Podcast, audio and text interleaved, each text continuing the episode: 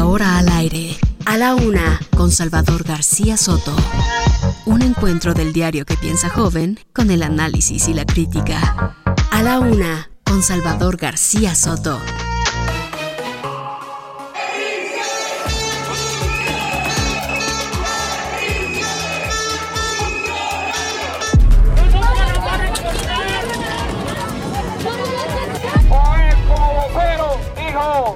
Que iban a aumentar el salario mínimo y las pensiones. Sin embargo, la élite en España no se ha portado bien con México y con nuestro pueblo. En el aeropuerto de Cancún salieron a volar los sopilotes y publicaron versiones alarmistas sin confirmar.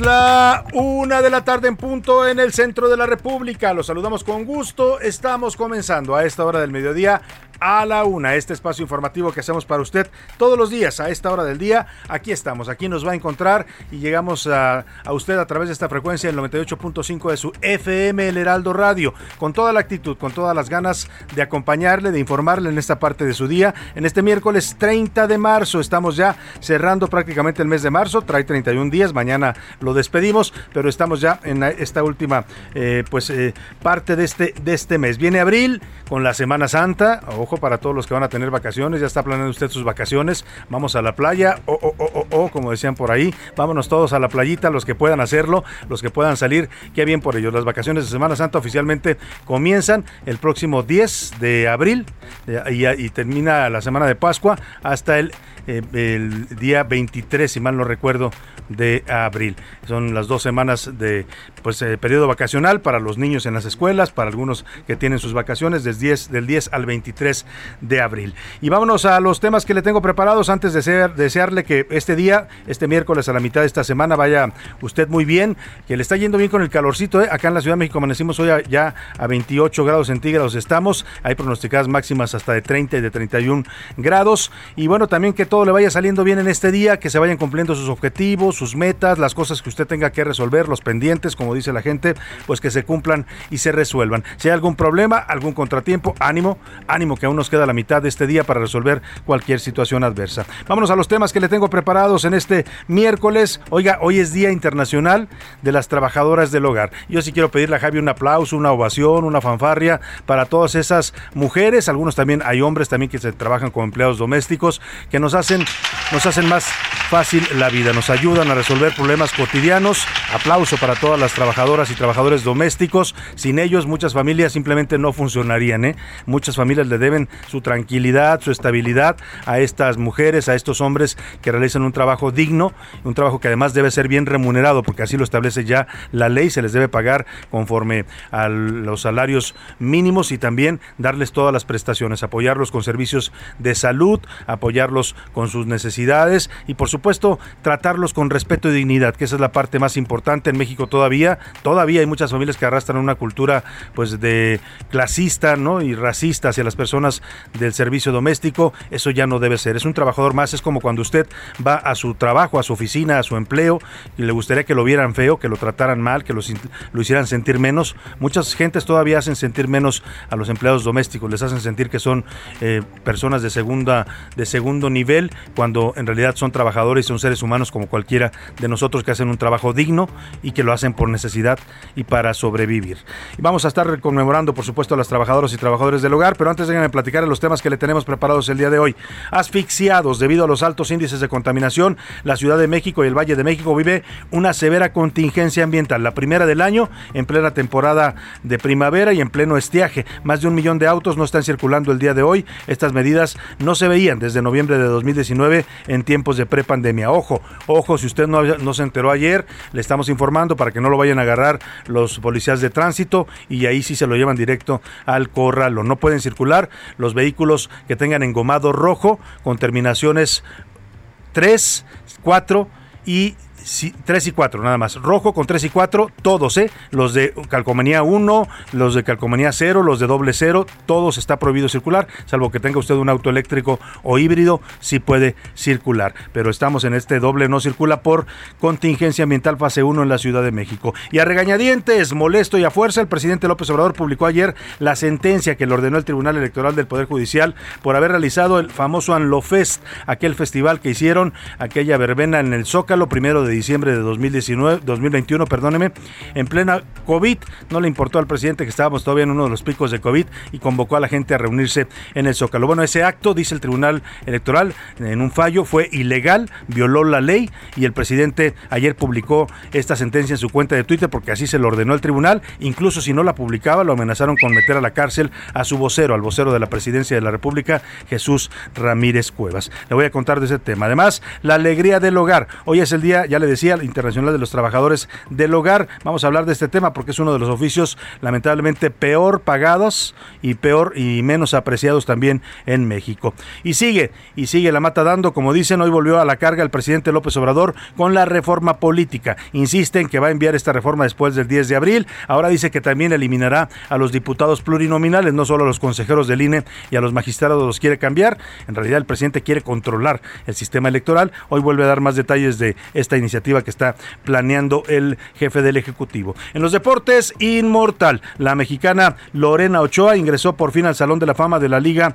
eh, de la Liga del mm, Golf Internacional. Además, hoy México va por su boleto al Mundial de Qatar. Hoy se decide todo en el último juego de la eliminatoria ante El Salvador. Si México gana, no hay ningún problema, pasa directo al Mundial. Pero si México pierde, se va al repechaje, o sea, vuelve a quedar en vilo la calificación del país.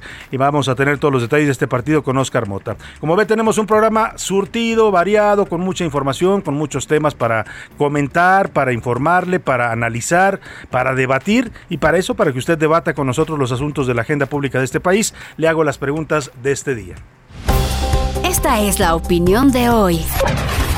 En la, en la pregunta del día le tengo dos temas. El primero, en, le pongo sobre la mesa este del Día Internacional de las Trabajadoras del Hogar. En México este oficio ha sido menospreciado durante décadas, mal pagado, a veces son maltratadas, sobreexplotadas las personas que trabajan en el hogar, se les exige una carga de trabajo impactante, no tienen horario, pueden entrar desde las 6 de la mañana y salir hasta las 10 de la noche y las ponen desde bañar perros o pasearlos hasta lavar carros, hasta limpiar la casa, lavar, hacer la comida, recoger cuidar a los niños, es una sobreexplotación impresionante porque durante muchas décadas no hubo una regulación para este trabajo. Hoy ya la hay, hoy el trabajo doméstico está eh, regulado en la Secretaría, bueno, en la ley, perdóneme, en la Ley Federal del Trabajo y se establece que son trabajadores que tienen derecho a un horario, a, a, prestaciones de ley y sobre todo a un trato digno. Para, yo le quiero preguntar, para usted, para su familia, si es que usted tiene servicio doméstico, si no lo tiene, pues también puede opinar sobre el tema. Eh, ¿qué, ¿Qué es para usted eh, un trabajador o trabajadora doméstica? ¿Qué significan y qué representan para usted y para, pues para, para su familia? Le doy opciones para que me conteste. Son parte de la familia, es un ser humano y merece todo el respeto. Es una empleada más de menor rango, porque así hay gente que las ve, o una trabajadora o un trabajador como cualquiera que debe recibir todas las prestaciones de ley y tener un horario establecido.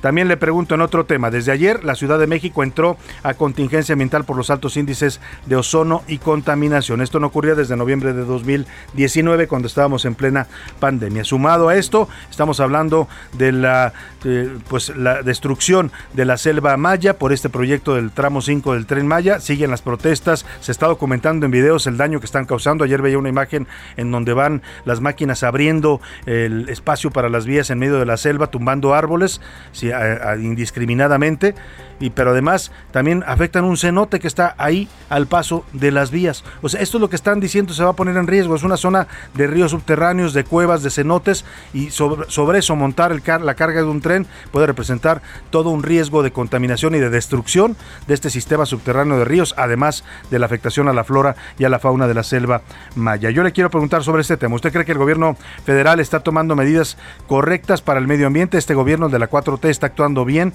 con el medio ambiente. No, al gobierno de AMLO no le importa el medio ambiente, sí a la 4T es más ambientalista, es el gobierno más ambientalista de la historia, o simplemente a mí me da igual lo que pase con el medio ambiente, porque también hay gente que lamentablemente sigue en esa lógica de apatía y que no entiende que si destruyen el medio ambiente están destruyendo nuestra propia vida. En los números para que nos marque 5518 41 51 99 es un número donde nos puede contactar vía mensaje de texto o de voz. Usted decídalo. Aquí ya sabe que su opinión siempre cuenta y sale al aire. Ahora sí vamos al resumen de noticias porque esto, como el miércoles y como el calor de la primavera, ya comenzó.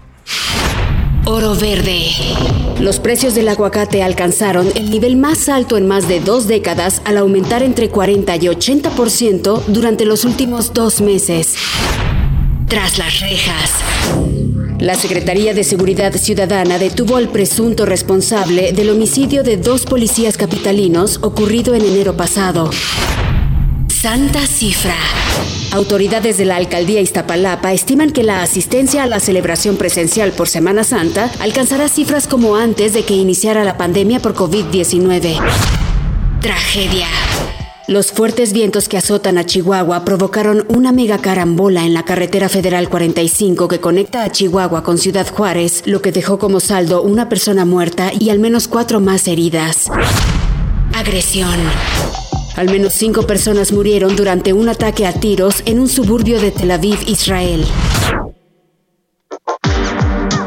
Una de la tarde con 11 minutos. Vamos a la información en este miércoles, calurosito el miércoles, ya le decía 28 grados centígrados, hace un sol intenso en la Ciudad de México. Y mire, la sensación de calor tal vez en las, temperaturas en la Ciudad de México no suban mucho y por eso a veces nos, nos quejamos, no mucho, digo, comparado con otras regiones del país, ¿no? Donde ahorita están en 34, 35, 37, 38 grados.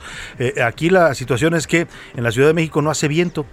O sea, puede estar un árbol sin moverse las hojas durante todo el día, pero además la sensación de calor se agrava por la cantidad de autos que están circulando. Hablamos de millones de autos, ahorita hay un millón fuera de circulación, pero si no fuera este doble no circula, estaríamos hablando por lo menos de tres millones de autos circulando y eso genera un calor impresionante en las calles. Bueno, pues vamos precisamente a este tema de la contingencia ambiental aquí en la Ciudad de México. Se ha decretado a partir de hoy una contingencia ambiental fase 1 por ozono en la zona metropolitana del Valle de México. Esto incluye a la Ciudad de México y a todos los municipios conurbados del Estado de México, de Puebla, Hidalgo, Tlaxcala y también eh, de, eh, pues nada más, son esos los estados que rodean a la Ciudad de México. Bueno, Querétaro también incluye algunas zonas de Querétaro. Esta mañana la Comisión Ambiental de la Megalópolis dijo que las condiciones de contaminación actuales no permiten todavía levantar esta contingencia ambiental. Ante ello se aplicó un severo doble hoy no circula. Hoy desde las 5 de la mañana no pueden circular todos los vehículos que tengan terminación 3 y 4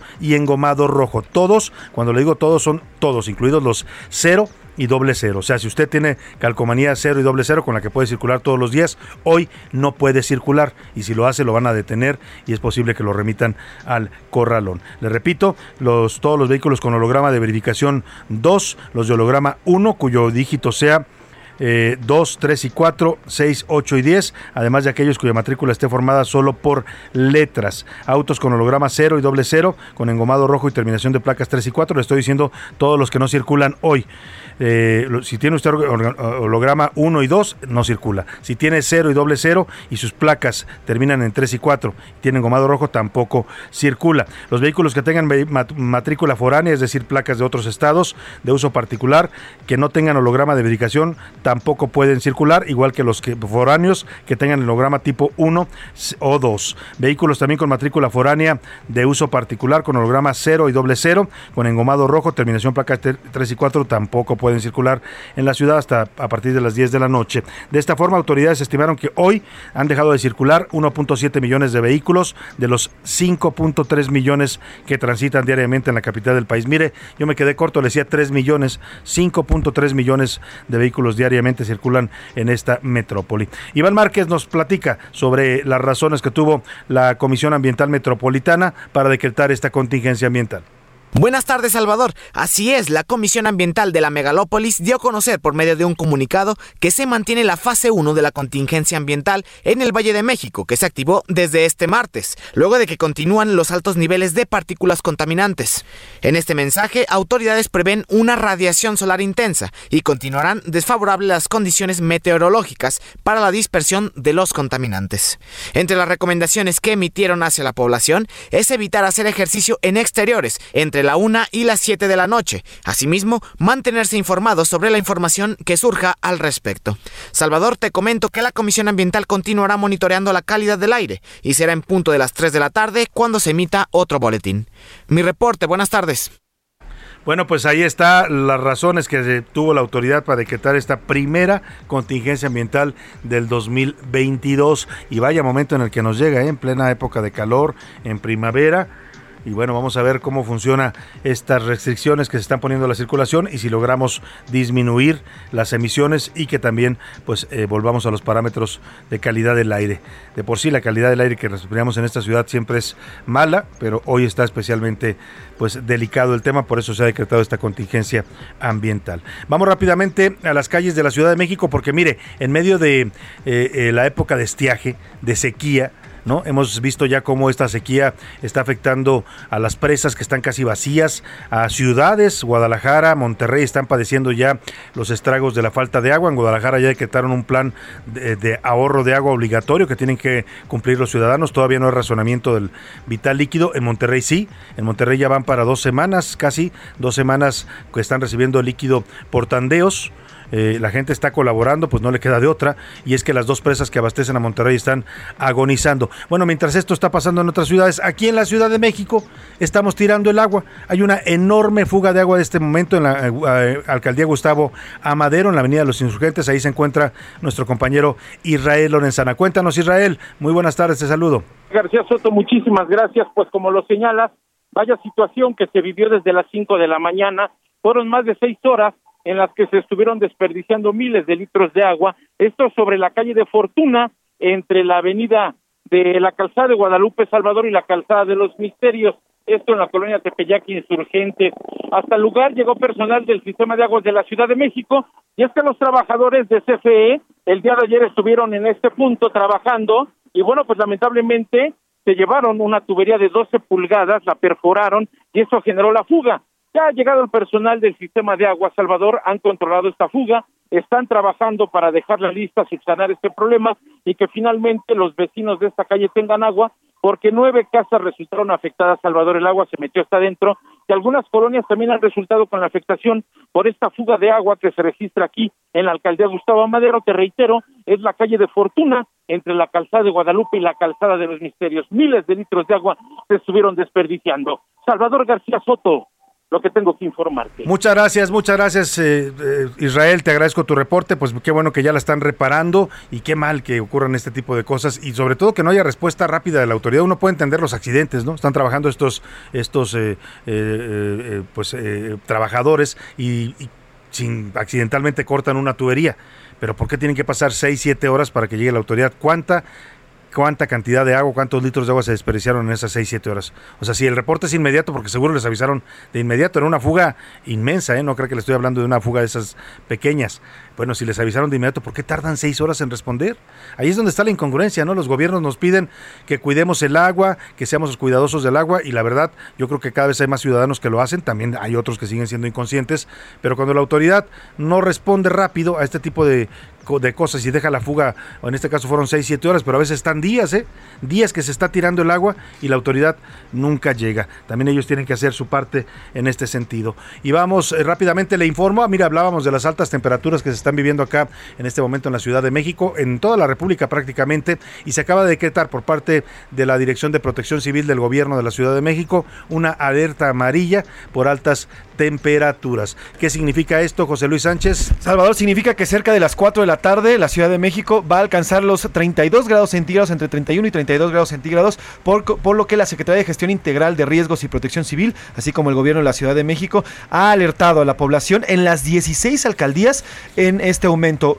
pide y además llama a la población a no hacer ejercicio en el aire libre. Esto debido a que vamos a alcanzar índices de, uh, radiación, ultravioleta de 11 más, que es una eh, es necesaria la protección extra. Es como o sea, extremadamente hay que protegerse del sol, salga con gorra, con sombrilla o con bloqueador, que porque la radiación es muy fuerte y le puede causar daño a su piel. Aplicar protectores solares FPS de 30 más, usar ropa de algodón de manga larga, sombreros y gafas con filtro UV, tratar de pasar el mayor tiempo posible en la sombra o en interiores, ingerir 2 litros o más de agua y es importante proteger a los niños pequeños y adultos mayores. Así lo dice, a partir de las 3 y media y 4 de la tarde tenemos 32 grados centígrados en, la capital, aquí en la República. Hay que sacar la ropita de calor, las camisetas sin mangas, las, playeritas, las camisitas de algodón. Mucha gente aquí en la Ciudad de México le cuesta vestirse para el calor porque no estamos acostumbrados, pero mira, unas bermudas no vienen mal ahorita con estas temperaturas. Así como si fuera a ir a Acapulco, así póngase en estos momentos para aguantar el calor acá en la Ciudad de México, sobre todo lo que decía José Luis, hidrátese mucho, tome mucho líquido, agua y también pues por supuesto utilice, bloqueador solar porque la radiación solar también están alertando las autoridades va a dispararse. Pues vamos a estar atentos a esta alerta de calor que se da en la Ciudad de México. Por lo pronto, donde también está caliente, caliente y subiendo la temperatura es en, el ambiente político. Y es que el presidente López Obrador lleva dos días amagando, amenazando con que va pues prácticamente a desmantelar al INE, al Instituto Nacional Electoral y al Tribunal Electoral del Poder Judicial de la Federación. Ayer le decíamos, el presidente se enojó por este fallo del Tribunal Electoral que obligó a que se vuelva a reponer la veda electoral, es decir, que ni el presidente, ni los gobernadores, ni la jefa de gobierno puedan andar haciendo propaganda por la consulta de revocación de mandato porque se los prohíbe la ley. El tribunal dijo, no señores, su decretito este o decretazo, como le llamaron al que aprobó la mayoría de Morena, no sirve, es inconstitucional y ustedes tienen que respetar la veda. A partir de eso, el INE castigó ayer a cerca de 13, 14 o 16 gobernadores de Morena, junto con la jefa de gobierno Claudia Sheinbaum, los obligó a retirar publicidad y propaganda que habían subido sobre este tema de la consulta de revocación de mandato. El presidente se molestó tanto con este fallo que ayer salió a amenazar con que iba a mandar una iniciativa a partir del 10 de abril, eh, en la que prácticamente desmantela al INE y al tribunal y los va a volver a integrar, dice, pero ahora por el voto directo de la gente, como si la gente pues tuviera que elegir a especialistas en materia electoral. Ya bastante hacemos con elegir autoridades que luego nos salen chafas, ¿no? La mayoría de ellas, como para que nos pongan a elegir a integrantes de órganos especializados, como son estos del INE y el tribunal. Hoy volvió al tema, volvió a la carga con este tema. Se ve que la molestia le sigue calando al presidente, porque todavía después del berrinche de la mañana, en la tarde, lo obligó el tribunal a publicar una sentencia que le habían dado en contra por aquel acto del primero de diciembre de 2021, el famoso Anlofest. Ya lo habían, ya le habían pedido, presidente, usted está sancionado, publique tiene que publicar usted mismo la sanción, se había negado. Ayer el tribunal le puso un ultimátum, le dijo, o la publica o vamos a tomar medidas. Y una de las medidas era detener al vocero de la presidencia, Jesús Ramírez Cuevas. Entonces el presidente se ve obligado a publicarla y la publicó con un texto literalmente que dice, me pidió, me obliga el tribunal a publicar esta sentencia, porque si no lo hago van a detener a Jesús y a Jesse. Jesse entendemos que es Marta Jessica, una coordinadora de comunicación digital de la Presidencia de la República, pues la tuvo que eh, publicar, pero a regañadientes y molesto el presidente. Hoy volvió a la carga y dice que en su reforma electoral que todavía falta saber si le dan los votos porque no le alcanzan para una reforma constitucional, pero él dice que además de desaparecer a los consejeros y a los magistrados y elegir nuevos por voto directo, ahora también va a desaparecer a los plurinominales. Reducir el número. O reducir el número. reducir. Nada más que todavía estamos en eso, en el análisis. Okay. Sí quedan nada más legisladores eh, electos. Nominales que les llaman. Sí. Se está todavía analizando. Sí, se está viendo eso. Pero de que va a haber una disminución, sin duda. Y lo mismo en el caso de el presupuesto. A los partidos políticos. A los partidos y en el funcionamiento de, del órgano electoral. En eso, en eso sí apoyo al presidente. ¿eh? Si hace falta una reforma para que reduzcan el presupuesto a los partidos, para que nos cuesten menos a los mexicanos y también para que el INE y el tribunal nos cuesten menos. Eso sí es necesario. Ahí sí apoyo. Lo demás me parecen ocurrencias y me parecen también arranques del presidente por la molestia que trae contra los órganos electorales y por su afán de controlarlos y someterlos. No lo ha podido hacer porque son órganos autónomos, le dan fallos en contra y esto irrita mucho a un presidente que no sabe aceptar pues que le apliquen la ley. La ley quiere que se aplique para todos los demás, pero para él y para su partido no. Vamos a otro tema. Ah, bueno, pues ya le decía, este tema de la, sentencia que publicó, también obligado y molesto por todo este asunto. Nos vamos mejor a la pausa con música, ¿qué le parece? Vamos a refrescarnos un poco de este calor, tome agua, tome líquidos, lo que tenga a la mano.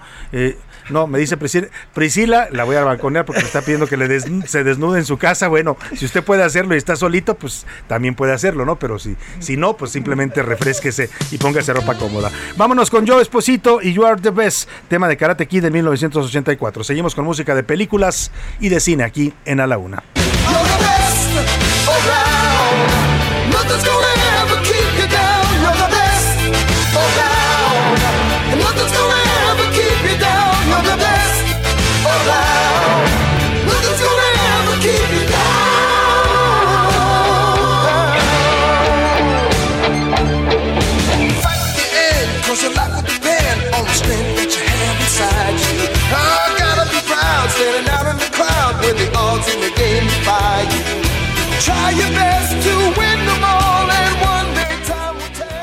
Escuchas A la Una con Salvador García Soto. En un momento regresamos. Sigue escuchando A la Una con Salvador García Soto. Ahora, la rima de Valdés. O de Valdés, la rima. No sé si ustedes han visto allá en las redes sociales, en Facebook y en otros lares, videos de uno que otro listo, y perdonen si persisto, pero son disque programas para caballeros y damas en formato noticioso. Y resulta sospechoso. A Obrador aman sin drama. Despotrican de panistas, despotrican de priistas, alaban la 4T y uno no entiende por qué. Pero yo tengo una pista. Ojo que voy a decir que el PRI sí está pa' morir y que el PAN es puro cuento, como zombies en lamento. PRD, ay, pirfivir. Pero estos supuestos influencers en las redes, qué vergüenza. Creen que a gente la hacen mensa, pero hasta los ojitos tuerces. Ay, gobierno, ni te esfuerces. Algo veo que no me late. Son notis de chocolate con la misma plataforma. Propaganda, desinforma. Mejor éntrenle al debate.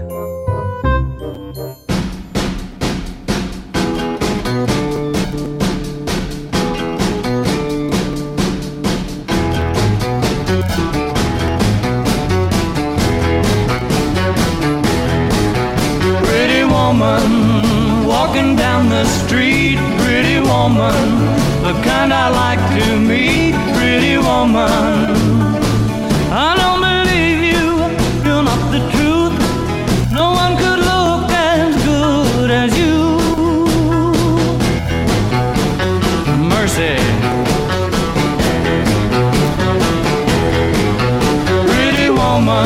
De la tarde con 32 minutos. Hemos regresado con este gran ritmo de Roy Orbison, Pretty Woman. Esta canción que ya había sido un éxito en los años 60, ya era un hit, pero se volvió una canción del cine asociada a imágenes. Es inevitable escucharla y no ver la figura de la señora eh, Julia Roberts caminando por Beverly Hills de compras, ¿no?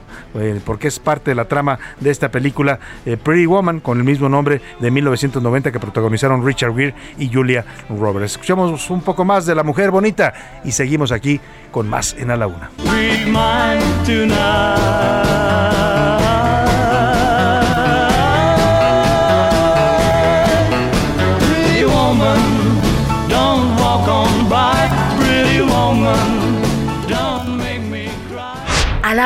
Con Salvador García Soto. Y vamos a más información. Oiga, el estiaje, el calor y estas altas temperaturas que estamos padeciendo en buena parte de la República Mexicana están teniendo ya consecuencias. Ya le he hablado de los eh, racionamientos de agua, de la escasez de agua en algunas de las ciudades más importantes del país. Y en Nuevo León, además de padecer la escasez de agua en la zona metropolitana de Monterrey, también están viviendo los efectos de esta sequía por incendios. Se está incendiando literalmente la Sierra de Santiago en un incendio que ha consumido hasta ahora 1.200 hectáreas. De esta reserva forestal y natural que tiene el Estado de Nuevo León. Según Protección Civil Nacional, hay un control de 40% apenas del fuego y 25% de liquidación de las llamas. Esto comenzó el jueves de la semana pasada, está siendo combatido por 350 brigadistas, entre ellos la CONAFOR, la SEDENA y Protección Civil Estatal. Vamos contigo, Daniela García, para que nos hagas el recuento de este incendio que cumple ya una semana y todavía no puede controlarse y está consumiendo lamentablemente zonas forestales de Nuevo León. Buenas tardes, Daniela. Salvador, muy buenas tardes. Pues de hecho hay una actualización sobre este incendio que está afectando a Nuevo León en la Sierra de Santiago desde el pasado jueves. En la entrada de un frente frío a la entidad que está provocando rachas de viento de 70 kilómetros por hora o superior, están complicando el combate de este incendio forestal que ha consumido más de 1.200 hectáreas hasta este momento.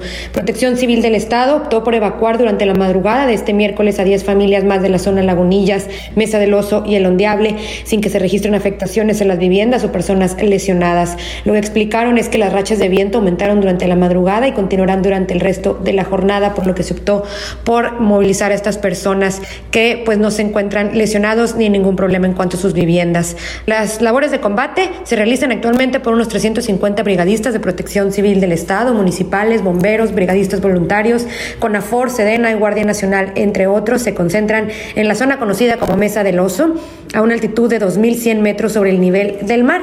Y bueno, la autoridad ha informado que se mantendrá el monitoreo del comportamiento del incendio forestal por las rachas del viento ante este pronóstico meteorológico, pero se continúa con el trabajo aéreo con ocho aeronaves y también pues por tierra. Es la información esta tarde. Muchas gracias Daniela García, pues lamentable, lamentable esta situación allá en la Sierra de Santiago. Son bosques eh, muy bellos los que hay allá en la Sierra de Nuevo León y además son también refugio de fauna, de osos, de, de eh, pues hasta lobos había en esa zona todavía, algunas eh, faunas también silvestres, así es que pues lamentable esto que está ocurriendo, esperemos que pronto pueda ser controlado este incendio. Y mire, el que sí fue controlado ya desde la semana pasada fue el de la Sierra del Teposteco, eh, esta, esta zona en el estado de Morelos que también lamentablemente se incendió provocando la pérdida de 350 hectáreas de bosque. Bueno, pues en ese caso ya la Procuraduría Federal de Protección al Ambiente, la Profepa, ha presentado ante la Fiscalía General de la República una denuncia penal en contra de Josué H. Es este sujeto que se acusa de ser el causante de este incendio forestal en el paraje Los Corredores del Cerro del Teposteco en Morelos. ¿Sabe cuánto le podrían dar por haber provocado este incendio intencionalmente? Podría alcanzar una condena de entre 3 y 8 años de cárcel. Así es que tenga usted mucho cuidado cuando salga al campo, cuando vaya a una zona de bosque, sea muy cuidadoso con el manejo de sus desechos, no deje lugar, no deje basura tirada para empezar, y si va a hacer una fogata o va a hacer este tipo de cosas, hágalo con todos los cuidados, ponga piedras alrededor y cerciórese antes de salir de que la fogata quede plenamente apagada. Sea cuidadoso con, por, supuesto, con los colillas de cigarros, con cualquier cosa que pueda provocar un incendio, porque son ya temas penados en el país, puede usted incluso terminar en la cárcel. Y hablando de destrucción del medio ambiente, pues el tren Maya se está volviendo ya en un proyecto, ya era polémico, siempre lo fue porque nunca tuvo el consenso pleno de las comunidades por donde va a atravesar este tren, el que se haya construido pues atravesando las selvas del sureste mexicano, de Campeche, de Yucatán, de Quintana Roo, ya fue cuestionado desde el principio, pero mire, pues el proyecto va, el presidente lo quiere terminar el próximo año, pero lo que ahora se está cuestionando ya ni siquiera es el proyecto, esta oposición que ha surgido de estos grupos de ambientalistas, de actores, actrices, de espeleólogos, de comunidades mayas, es en particular contra el tramo 5. Es este tramo que originalmente iba a pasar enfrente de los hoteles, iba a pasar por la carretera, por la, el bulevar este que conecta Cancún con Playa del Carmen. Ahí estaba el trazo original pero luego los hoteleros empezaron a quejar y empezaron a decir es que las obras nos van a provocar problemas, es que no vamos a poder recibir al turismo, es que va a ser muy problemática la vialidad. Lo movieron, el presidente propuso hacerlo por atrás de los hoteles. Pero los hoteleros muy listos dijeron, no, presidente, por atrás de los hoteles va a afectar usted al turismo. ¿Por qué mejor no lo manda a la selva? Esta idea surgió de los hoteleros, ¿eh? Fueron ellos que le propusieron al presidente que lo mandara hacia adentro, la vía, el trazo, a la selva, y el presidente les compró la idea.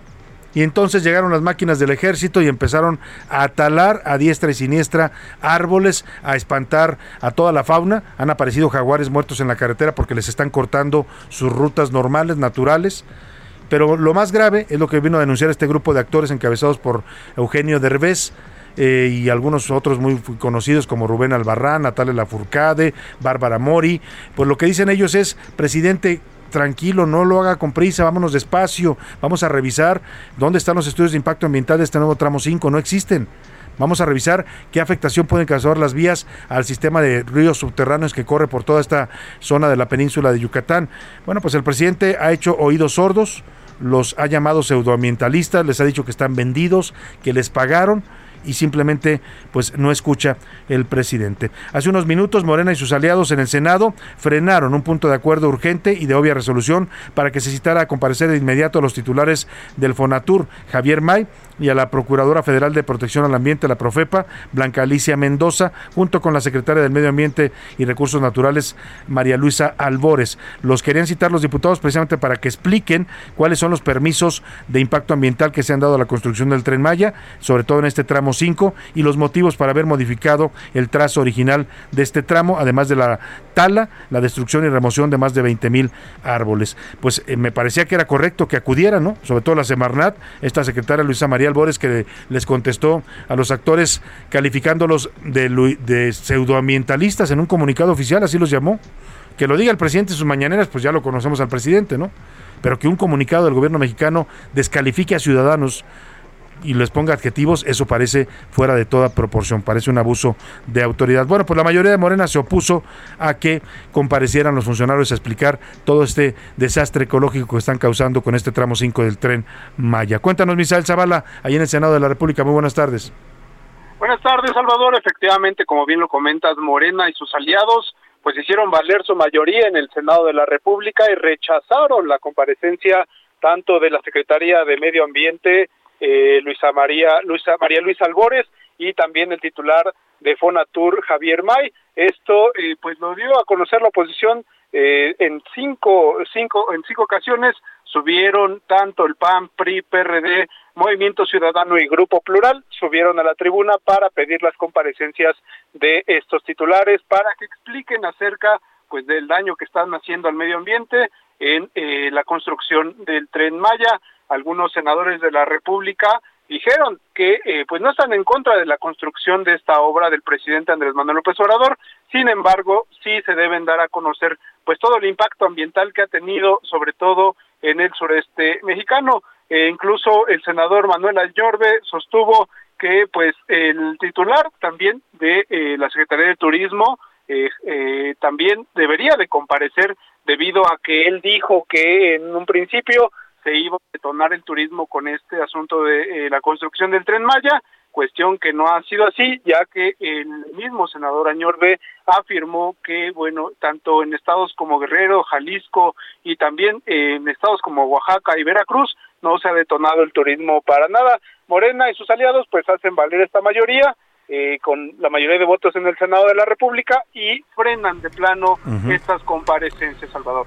Pues vaya, vaya decisión. La verdad es que es un gobierno que no quiere rendir cuentas, que no quiere dar explicaciones a los ciudadanos, a cualquiera que cuestione, que pregunte, que pida, eh, pues en este caso al presidente le pidieron de manera educada, con medida, que fuera a revisar el proyecto, que se diera una vuelta por la zona, que viera la destrucción que están causando y el riesgo que representa para estos acuíferos de la península de Yucatán y también para pues la selva, pero simplemente no escuchan. Ahora los diputados, senadores de Morena se oponen a que los secretarios del gabinete de medio ambiente pues comparezcan para explicar este tema. Te agradezco mucho el reporte, Misael. Muy buena tarde. Salvador, buena tarde. Y vamos a platicar justamente de este tema, la, destrucción que se está ocurriendo en este tramo 5 del tren Maya, que atraviesa desde Cancún a Tulum, eh, pues la destrucción que, causada por este proyecto. Voy a, saludar con gusto a Aleira Lara, ella es directora de campañas de Greenpeace México, una organización que recientemente también hizo una protesta con eh, enormes pancartas en esta zona donde están trabajando las máquinas y destruyendo la selva. Te saludo con gusto, Aleira, muy buenas tardes. Hola, muy buenas tardes. Gracias por el espacio, Salvador. Aleira, eh, ¿qué dice Greenpeace de todo esto que estamos viendo, de estas protestas que hay y también de la respuesta pues muy cerrada y hasta agresiva del gobierno mexicano? Bueno, pues es alarmante que a pesar de no contar con evaluaciones de impacto ambiental en el tramo 5, ya se haya empezado la obra, ya hayan arrancado la obra y bueno, los estimados del avance están en 30 kilómetros por 60 metros de ancho, lo cual eh, en el sitio, desde el sitio, es eh, pues una imagen devastadora. Claro. Eh, no se ha cumplido con lo que mandata la Ley General de Equilibrio Ecológico y, y bueno, sabemos que este es el cuarto trazo que se hace, ¿no? No se ha respetado lo que se había prometido, pasar por eh, vías existentes con derecho de vía y se ha ido internando en la selva y esa es la gran alerta que estamos haciendo desde Greenpeace. Es una gran mentira la que dijo el gobierno porque el presidente hay una frase donde dice no se va a talar un solo árbol y la verdad es que hemos visto ya la destrucción de una parte importante de esta flora de la selva maya, pero también de la fauna. ¿Qué afectaciones hay en este momento por este trazo que se está realizando pues en medio de las rutas de muchos animales que transitan por esa zona? Claro, la, la afectación a flora y fauna es bastante alarmante. Esta zona alberga 114 especies de mamíferos terrestres, entre ellas, pues, el icónico jaguar. Eh, también hay una, una alerta respecto a especies en peligro de extinción por el eh, impacto que puede haber en eh, ríos subterráneos, en las cuevas y cenotes. Destacan dos especies de peces ciegos. Ah, estas especies están eh, dentro de la norma de protección 059. Y bueno, pues este ecosistema eh, representa pues eh, el, el hogar de, de estas especies en peligro de extinción. Tenemos que protegerlas y, y bueno, también el que se esté dando esta deforestación aunado a eh, la afectación que va a haber en cuevas y cenotes que son refugio eh, y sitio de abastecimiento de estas especies, pues está planteando mayor riesgo, mayor vulnerabilidad para estas. Claro, se, se- sí, por algo se llama esta zona de los ríos subterráneos, 45 kilómetros, la garra del jaguar, así se le conoce a este sistema espeleológico. Y te quiero preguntar particularmente sobre el jaguar, que ya lo decías tú, es un animal icónico, pero que también era sagrado para la cultura maya y que además en México está amenazado por la destrucción de las selvas donde habitan. Eh, en particular, he visto en reportes en redes sociales, Aleira, que hablan de la muerte de jaguares por atropellamiento, porque al cortarles esta, estas rutas naturales que ellos siguen, pues se están desorientando. Eh, sí, no tenemos nosotras eh, evidencia de esto particularmente, sí hemos visto como varias eh, publicaciones al respecto, pero lo que es un hecho es que esta defaunación eh, y este esta eh, fragmentación de, de la selva pues está planteando esta eh, este riesgo para las especies, ¿no? Al, al romperles eh, el, el paso a, a animales, Claro. a todas las especies que habitan la zona, pues habrá un impacto bastante grande. Ahora, Aleira, Aleira Lara, estoy platicando con Aleira Lara, directora de campañas de Greenpeace México. Como activista tú de estos temas y de esta organización que tiene presencia internacional en la defensa del medio ambiente, te quiero preguntar, ¿qué más se puede hacer? Porque en México pues hay protestas, hay estos movimientos como este que hicieron los, eh, la campaña de Selva Meltren, los actores, actrices, eh, comunidades mayas, espeleólogos, pero la respuesta del presidente es totalmente, eh, pues no solo el presidente, del, del gabinete, de la propia Secretaría de Medio Ambiente, que los descalifica en un comunicado oficial. ¿Qué hacer ante eso? Este tema podría llevarse a nivel internacional, a hacer una campaña, no sé, para que si el gobierno mexicano no quiere entender, pues venga presión desde afuera. Pues eh, sí, de entrada estamos llamando al presidente de la República a hacer, a cumplir y hacer cumplir el marco legal de nuestro país. Eh, la Ley General de Equilibrio Ecológico es muy clara al respecto y en este caso particular también estamos pidiendo que Profeta tenga una participación. El hecho de no haber presentado manifestación de impacto ambiental y no haber sido aprobada eh, incluye sanciones en esta ley, en la LEGEPA, en sus artículos 140 al 147, y estas sanciones van desde clausuras temporales hasta clausura permanente de las obras. No se está cumpliendo con la ley y bueno, claro, lo que estamos haciendo de Greenpeace- desde Greenpeace es llamar al presidente de la República a que se evalúe el impacto, se tomen alternativas y el interés es el de la movilización de la gente, Claro. pues hay alternativas en derecho de vía que pueden ser eh, trenes ligeros que, que no atraviesen la selva, ¿no? Claro. Eh, o algún otro sistema de construcción, ¿no? Algo elevado, qué sé yo, algo que no afectara eh, a este y pusiera en riesgo a la flora y a la fauna. Claro, claro, pero en este sitio en particular el, el impacto o la preocupación no solamente es, eh, que, claro, esto es prioritario, la conservación de la, de la biodiversidad del ecosistema mismo, pero también es una mala apuesta porque el suelo cástico poroso pues representa un riesgo de colapso también para el propio tren, para el Y el propio peso, el, pe- el peso del tren debe considerarse con estas condiciones de suelo, ¿no? Totalmente, sí.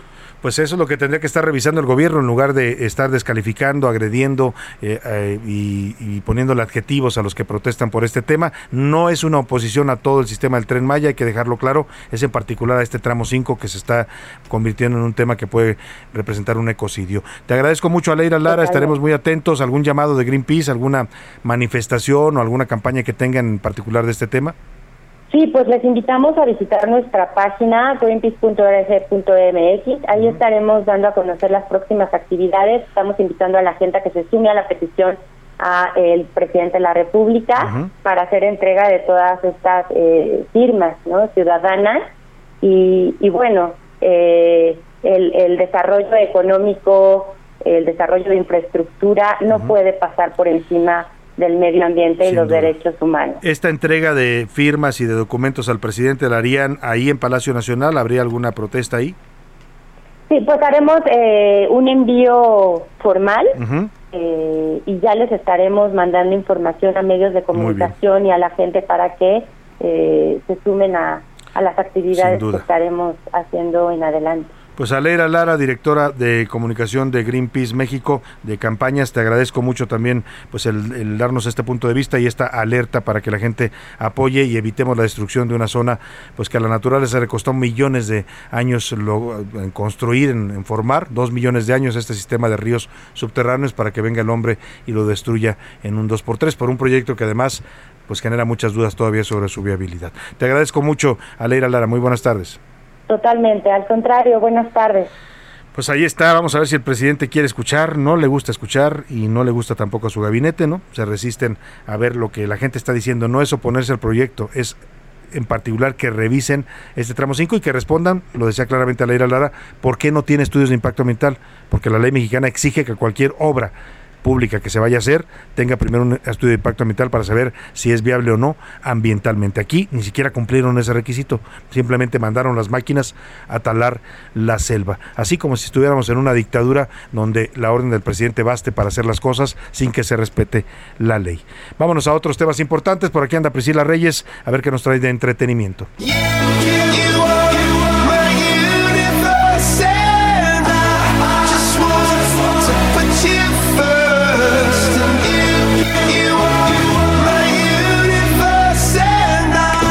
estamos escuchando? Priscila Reyes, bienvenida. Gracias, Salvador. Buenas tardes. Un abrazo a todos los que escuchan. Eh, ahorita suena Coldplay con My Universe, esta canción que hizo junto a BTS, porque Coldplay está en nuestro país, Salvador, y hay cosas que comentar. Es un regreso espectacular. Eh, yo alguna vez les comenté aquí que yo me encontraba un poco renuente de ir a un concierto de Coldplay. Yo decía, qué aburrido. No sabes la fiesta Sí. que es un concierto de Coldplay.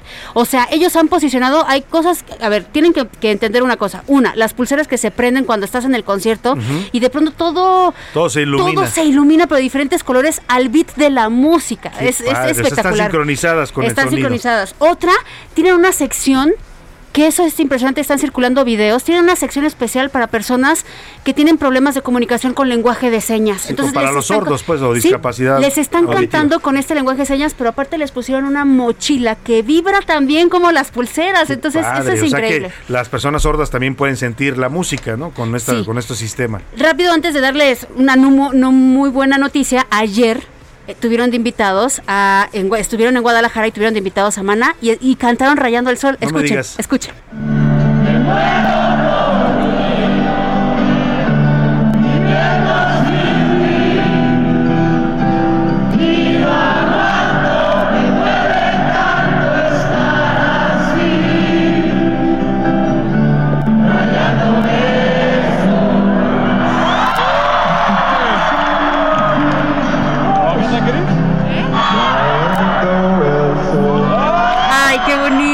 Oye, cantando Rayando el el Sol. Oigan, bueno. Oye, eh, par- ¿en ahorita vamos a escuchar en Monterrey porque también hizo. Lo que pasa es que Coldplay cada vez que se presenta en diferentes ciudades va cantando éxitos locales, siempre. Lo cual está muy bien porque la gente se bien. identifique, lo siente como un halago, ¿no? Y ojo, Chris Martin es un showman ya enorme, ya considerado así con una vibra espectacular y dice que en la Ciudad de México tal vez va a cantar algo de Juan Gabriel, Oye. pero cuando estuvo en Monterrey Ajá, ¿qué hizo? se echó el correo de Monterrey, A vamos a, escuchar. Los estadios que más querido, los cinemas premieros, sí señor. Ay, Sí, qué señor, bonito, arriba ¿eh? Monterrey. Sí, señor, sí, señor. Oye, aquí les cuento algo que no mucha gente sabe, pero ¿saben qué hace Chris Martin? O al menos hace seis años que vino, para llegar con toda la energía al escenario. Pide una bicicleta fija en su camerino y entonces le da durísimo, después se mete en agua fría para salir con todas las Llega con la endorfinas. adrenalina Sí, arriba. Así es. ¿Qué tal? Buena Oye, receta, ¿eh? En vez de andarse metiendo cosas como hacen otros Rapidísimo. artistas, ¿no? Mala noticia. Para los fanáticos de Bruce Willis, no se espanten, no se ¿Qué ha pasó? muerto, pero la familia ha anunciado el retiro del actor porque ha, ha sido diagnosticado, Salvador, con afasia. Es una inhabilidad de comunicarte escrita o verbalmente por lesiones en el cerebro de Uf. diferentes factores. Él tiene 67 años, usted lo conoce por Duro de Matar, por El Sexto Sentido y un millón de películas más que ha El hecho. quinto elemento, que es una buena Es un sex symbol Sí. desde siempre y pues ahorita ya no ya no va a haber carrera Estuvo porque ya no puede comunicarse. Demi Moore, Estuvo casado con ¿no? Demi Tienen Moore, hijos así juntos. Pues qué, qué mal está mala noticia de la salud Muy de triste, Bruce muy Willis. Priscila, ¿con qué nos vamos a la pausa? Nos vamos a ir a la pausa con esto que estaba en la película de Roma de Alfonso Cuarón, Corazón de Melón, con la orquesta de Pérez Y Prado. así despedimos la primera hora y volvemos con más a la segunda hora de la una.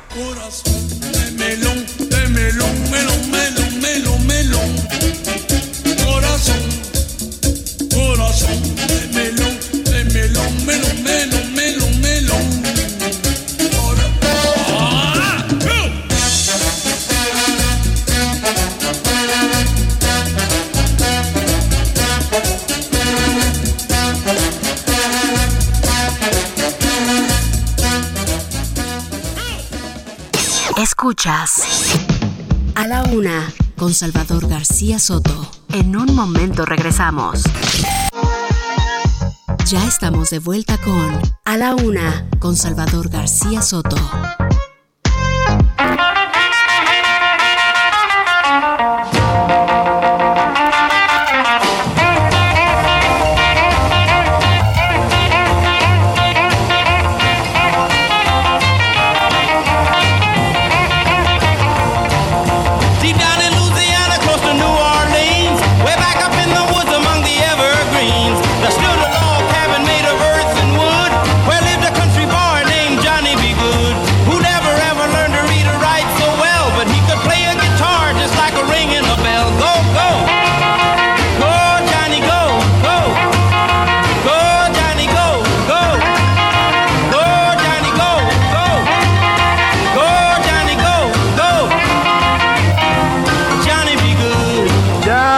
Las 2 de la tarde en punto en el centro de la República y es un gusto saludarlo a esta hora del mediodía, iniciando ya la segunda hora de la una. Vamos ya a la tarde de este miércoles, todavía con mucha información, con muchos temas importantes para informarle, para comentarle, para analizar, para compartir con usted. Vamos a tener entrevistas, vamos a tener por supuesto sus opiniones, vamos a tener los deportes. Todavía nos queda un tramo importante en este programa. Le quiero agradecer si usted nos sintoniza desde la una de la tarde que empezó este espacio. Gracias por preferir esta opción informativa y por preferir también el Heraldo Radio. Y también si se está recién incorporando, si me está sintonizando apenas ahí en el tráfico de su ciudad, en casita ya está haciendo la comida, en la oficina, en donde quiera que me escuche y me sintonice.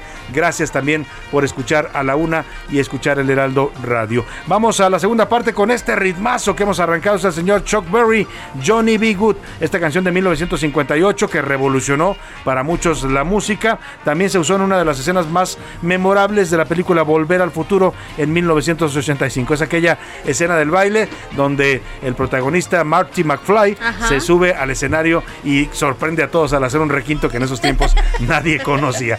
Vamos a escuchar un poco más de Chuck Berry y Johnny, sé bueno. Go, go, go, Johnny. Go,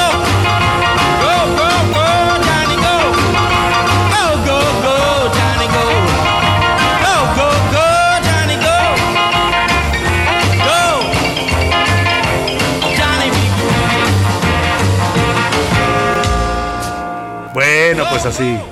Al ritmazo de Chuck Berry vamos a arrancar esta segunda hora con toda la actitud y toda la energía para llevarle la mejor información y el mejor análisis en la radio mexicana. Voy a platicar en esta segunda hora que en El Salvador el presidente Nayib Bukele ha ordenado un estado de excepción después de registrarse más de 60 homicidios en dos días en el territorio salvadoreño. El mandatario atribuye la violencia a los más de 70 mil pandilleros que hay en ese país, muchos de ellos pertenecientes a la Mara Salvatrucha de diversas derivaciones, pero la iniciativa es cuestionada porque vulnera los derechos humanos. Hay una guerra en curso del gobierno de Bukele en contra de las pandillas y esto ha desatado la violencia en El Salvador. Y ojo, ojo, acá el gobierno mexicano no ha dicho nada, pero puede tener repercusiones para México, porque muchos de estos pandilleros que están siendo perseguidos o incluso de la población que huye de la violencia van a venir a tratar de internarse en México vía la frontera sur por Ciudad Hidalgo y Tapachula. Vamos a estar platicando este tema. En Yucatán, 65% de los suicidios están relacionados con el alcohol. El año pasado, 264 personas se quitaron la vida en Yucatán. Mire, uno dice en Mérida no pasa nada, ¿no? Pero sí pasan cosas y también la gente padece estas problemáticas que los llevan al suicidio. Vamos a darle ma mayores detalles. En el Día Internacional también de las Trabajadoras del Hogar, conversaremos sobre su situación en México y las condiciones en las que laboran con María Isidra Llanos. Ella es la secretaria general colegiada del Sindicato Nacional de Trabajadoras y Trabajadores del Hogar. También ya pueden sindicalizarse y tienen derecho a recibir prestaciones de ley, sueldos y tratos dignos. Vamos a hablar de este tema. Pero por lo pronto, a esta hora del día siempre tenemos sus opiniones, sus comentarios. Decimos hoy dos preguntas interesantes que tienen que ver una con este tema del trabajo en el hogar, cómo lo percibe usted y cómo, cómo trata a las personas que colaboran con usted en su hogar, si es que las tiene. Eh, también eh, preguntamos sobre eh, qué tema, José Luis. El segundo tema sobre eh, los índices. Todos estos temas ambientales que hemos estado viviendo en los últimos días prácticamente, la contingencia, el tren Maya, el calor, los incendios, la falta de agua, todo eso. Sí, creo Sí, que es un la gobierno. política ambiental de la 4T, ¿qué le parece? ¿Cómo la evalúa usted? Porque no han sido precisamente el gobierno más ambientalista que hayamos tenido los mexicanos. Y mire que todos son bastante descuidados e ineptos cuando se trata de manejar el medio ambiente. ¿Qué dice el público? ¿Qué dice el Priscila público? Reyes, bienvenida, ¿cómo estás? Hola, Salvador. En esta, ay, hay que decirlo, ombligo de la semana. por Caluroso favor, ombligo. caluroso. Ombligo sudado. Sudado. Ombligo sudado de la semana. Lávese bien el ombligo, por Sudando favor. a chorros, literalmente. Qué horror. Pues bueno, saludos para todos. Tomen agua, cuídense, no se tapen tanto. Si está en su casa, ya lo dije en la primera hora, no importa, sí, encuérese. Pues, Pues sí. si puede hacerlo, ¿por qué no? Es rico andar en casa. refresquese. Es, es rico andar en casa si usted puede hacerlo y tiene privacidad, Claro. como Dios lo trajo al mundo, ¿no? Sí, Así. claro. Co- por favor, con privacidad, no se convierta en el vecino de Friends. No. Que tiene las ventanas abiertas y, ahí lo están viendo lo desnudo, Sí. por No, favor. No, No, sea no, usted no. presa de los eh, No. showbiz, No, ¿no? no, no. ¿Cómo se les llama? Este, Exhibicionistas boyeristas. o boyeristas, así es. Querida Priscila, Milka, Salvador, José Luis y todos, ¿cómo están? Pues les comparto que ayer estuve en San Luis Potosí. Qué belleza de ciudad. Su centro es maravilloso. Muy bonita. Visité con mi hijo muchos templos y en cada uno recibimos bendiciones que comparto con ustedes. ¿Y qué Ah, creen? muchas gracias. Encontré las instalaciones del Heraldo. Me dio emoción porque los oigo todos los días. Un fuerte abrazo, lo dice Guadalupe Gómez. Gracias, Guadalupe, qué gusto y qué padre que se fue usted a pasear allá por San Luis Potosí. Hola Salvador, a mí me encanta. Bueno, hola Salvador, Ricardo Cosío Ibarra, a las trabajadoras del hogar que llegan y se retiran se les debe tratar con respeto. Totalmente. En ocasiones llegan a formar parte de la familia, también a esposas y el presidente López Obrador pues no le importa el medio ambiente ni otros aspectos. Bueno, es un narcisista, lo dicen por acá. Muchas gracias. Eh, AMLO ordena a sus legisladores, diputados y senadores presentar su iniciativa eléctrica sin quitarle una coma. Esto significa un gran show lastimoso y perverso. Nos mandan saludos afectuosos y Gracias, felicidades por el excelente noticiero. Muchas Gracias. Mm, por acá nos dicen, buenas tardes Salvador, a tu gran equipo de trabajo. Hola, soy Alejandro Amezcua. Mm, mi opinión es que el tren Maya que no hay que politizar y exagerar, que se está desbas- desaba- devastando, perdón, así está mal escrito, pero devastando la selva Maya. Pues sí. Sí, ahí la verdad, sí. No hay, que, no hay que quedarse callado ante eso, ¿eh? porque el gobierno no tiene la autoridad para destruir nuestros recursos naturales. No la tiene, la ley lo limita. Y es lo que no está cumpliendo en este momento esta obra del Tren Maya, en este tramo 5, la ley de impacto ambiental. Aunque Alejandro Amezcua lo que dice es que es un corte regulado y controlado y eso se ve en todos los países del mundo y los opositores en vez de criticar o señalar que mejor pongan un plan Pero mira, Alejandro, regulado y controlado no, porque no ese trazo no estaba previsto, Exacto. se hizo de último momento.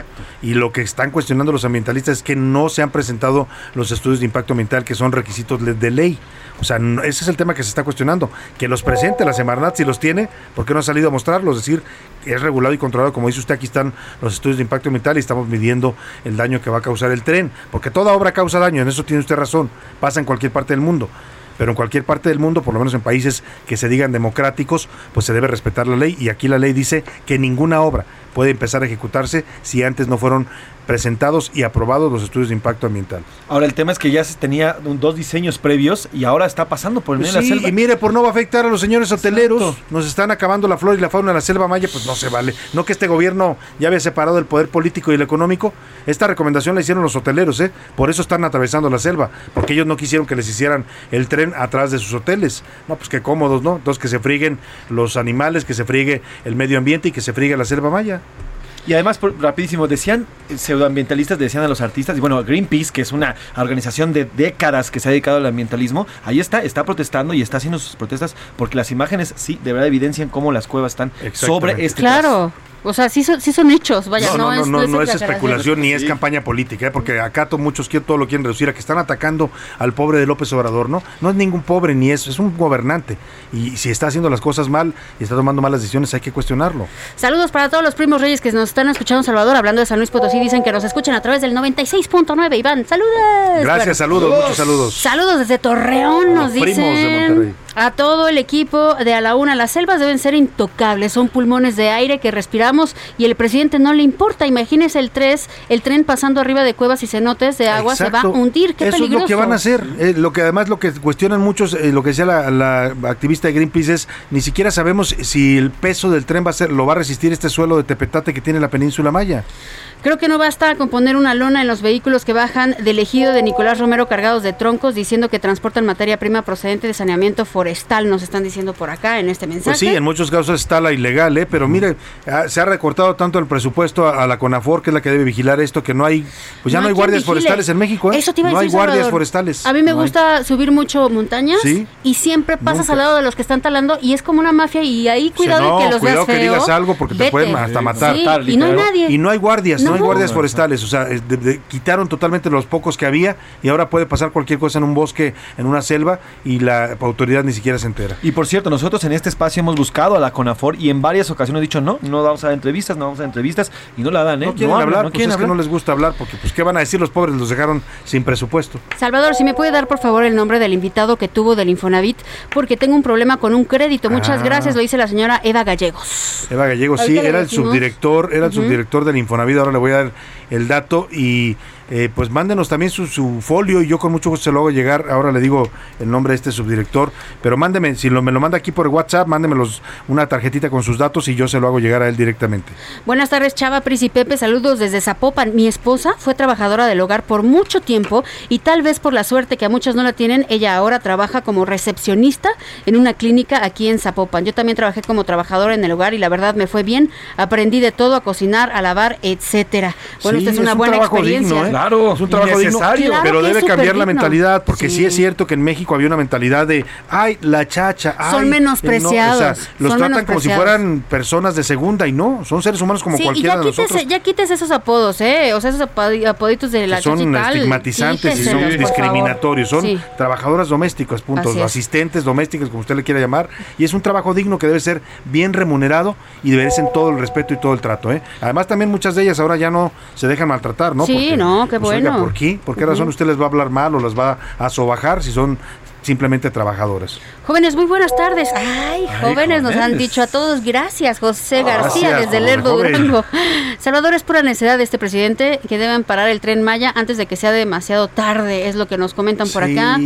Oiga, rápidamente le digo a la persona que me comentó, si es el, el subsecretario que estuvo aquí con nosotros, es Rogerio, Rogerio Castro Vázquez, es secretario general y jurídico del Infonavit. Mándenos una tarjetita y con mucho gusto yo se la hago llegar a él a ver si la puede apoyar con su problema de crédito. Saludos para la señora Rosa María que nos escribe por acá, para Alberto de Colima. Deberíamos de volver a home office en la contingencia ambiental. Esa es buena, Esa es buenísima medida. A ver, ¿por qué el gobierno en vez de sacar a los carros de circulación, que está bien, yo estoy de acuerdo con que no circulen porque eso reduce las emisiones, pero también debiera dicho, a ver, a las empresas, todas las empresas que puedan, manden a sus trabajadores a home office. Durante esta semana ya lo sabemos hacer, ya se hizo, funciona. No afecta, no afecta a la productividad, no afecta a nada. Exacto. ¿Por qué no lo hace el gobierno de la Ciudad de México? Es que ahí es cuando te das cuenta que los seres humanos no aprendemos nada, de lo que nos pasa, ¿no? O sea, acabamos de pasar una pandemia y lo Y que ya vimos que aprendimos ahí resuelves, ya no lo aplica ni siquiera la autoridad. O por ejemplo, una vez al mes, o, o- o ir intercalando las semanas, Salvador, Sí, decir, ¿saben qué? Para que esté más limpia esta ciudad y para que no esté Para que no el atascada, mundo ande sacando los carros. tal sector que mande home office, tal sector, bueno, pero así. una así alcaldía, vamos. podría ser una alcaldía diaria. Una así, alcaldía, vamos, por ser. ejemplo, sí. Si van a construir un tren Maya arriba de un cenote que te esperas, pero bueno. ¿Qué dice Twitter? ¿Qué dice Claro Twitter, sí. José Luis Sánchez? Arroba S. García Soto. Rápido les doy un, un update. En estos momentos me está llegando una alerta de la directora ecológica municipal de eh, Morelos, la señora Cecilia Valencia Villar. Acaba de informar que el Cerro del Teposteco en Morelos va a estar cerrado por los siguientes cinco años. Van a cerrar el Ya no va a Cerro poder subir la gente al paseo este que Nadie va hacían. a poder subir. Qué va a bueno. estar por cinco años Qué cerrado. bueno, yo estoy de acuerdo. Es, es una lástima porque es un paseo precioso. Sube usted hasta la punta del cerro y hay una pirámide eh, eh, prehispánica.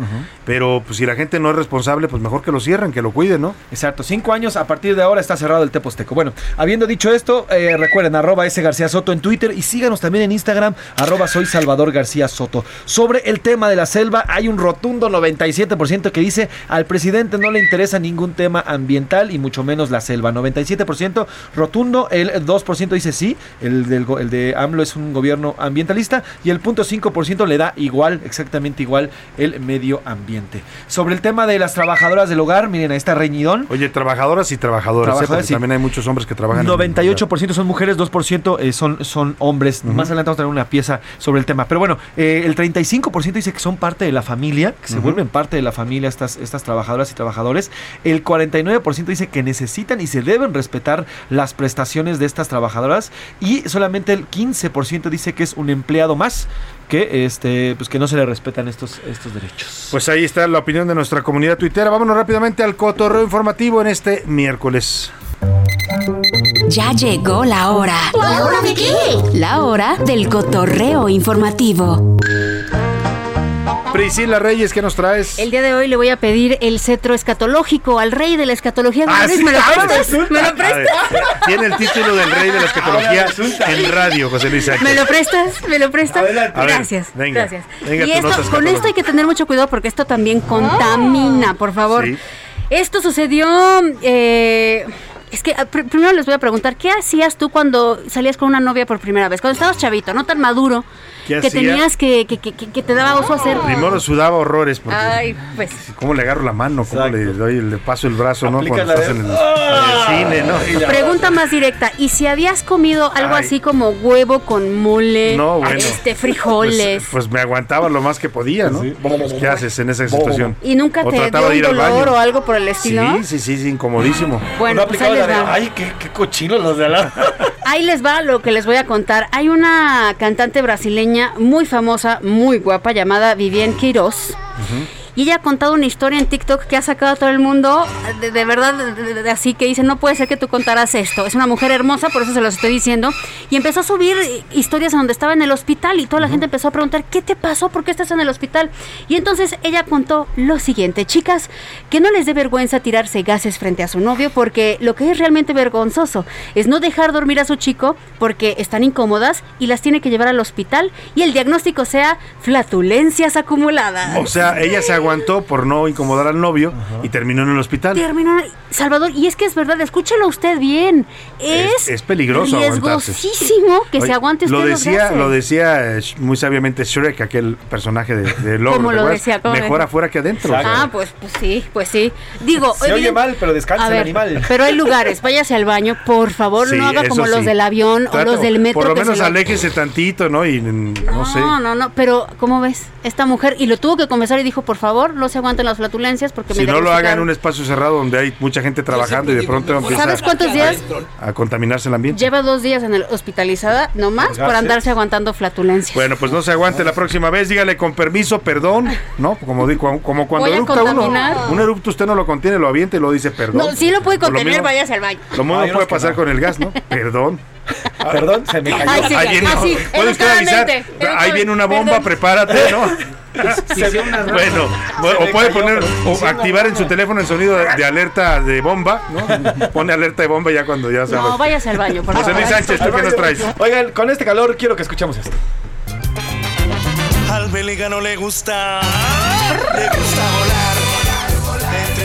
Me gusta la rumba, venga. mar. El pelícano otra vez, baja, baja. ¿Por qué estamos escuchando rumba flamenca? Al pelícano le gusta volar, dice esta canción. Y es que, miren, no son los efectos del calor, no son los efectos de la cercanía de las vacaciones de Semana Santa, pero se vio un par de pelícanos en la Ciudad de México.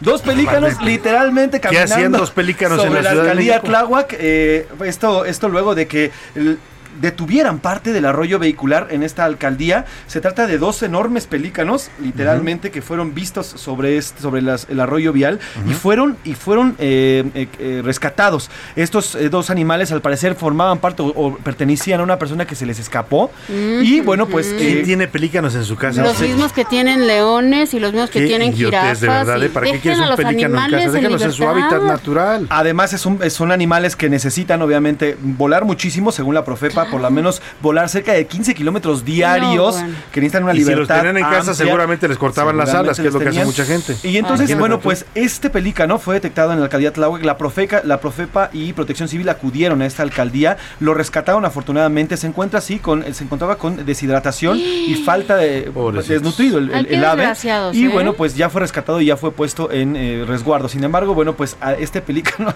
fue visto literalmente y detuvo el arroyo vehicular. Imagínate la sorpresa de la gente que ves de pronto un pelícano atravesando Pues la calle y dice, ah, caray, me equivoqué, me vine a la playa o dónde estoy, ¿no?